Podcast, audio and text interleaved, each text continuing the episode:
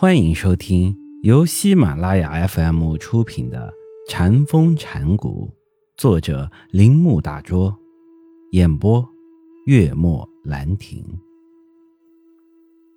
下述例子中，是那些尽力开导自己弟子的禅师们所体验的无念的实际作用。一，一僧问首山沈念。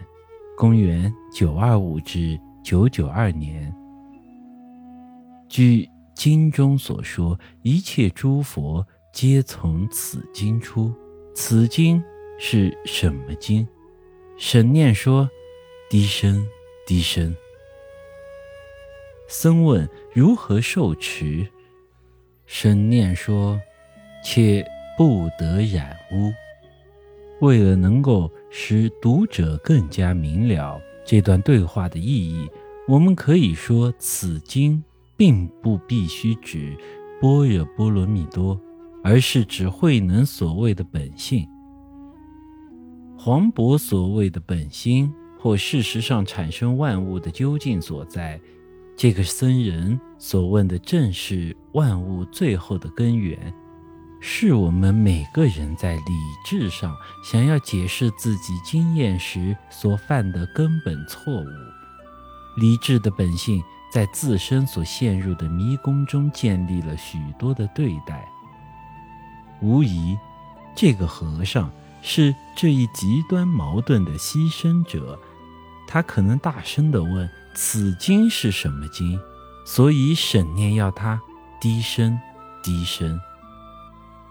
全文没有告诉我们这个警告是否为诸佛出处所包含，但关于如何受持的次一问题却表示他对这方面有所领悟。什么？为何？何处？如何？这些都是与生命的基本了解没有关系的问题，但我们的心中。却充满了这些问题，这一事实是我们人类的祸根。沈念彻底小悟了这一点，因而不想做任何理智的决定。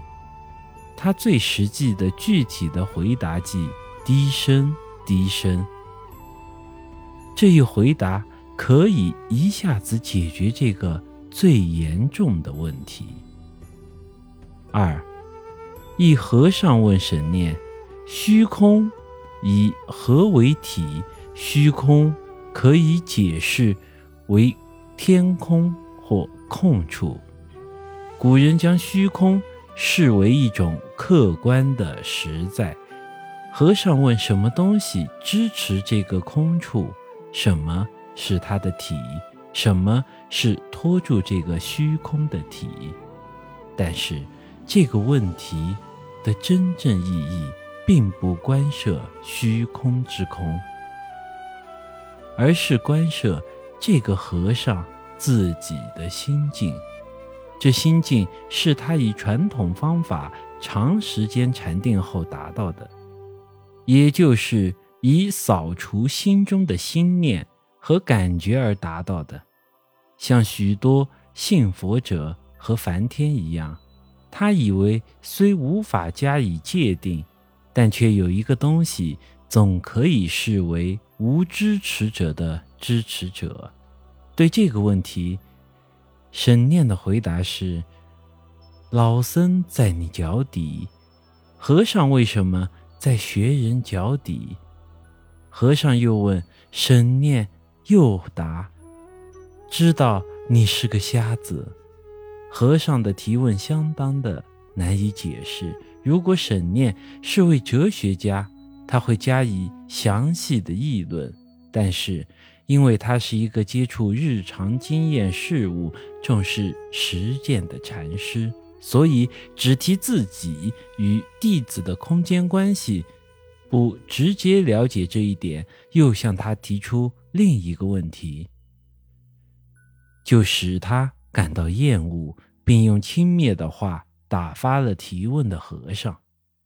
本集播讲完毕。请您继续收听。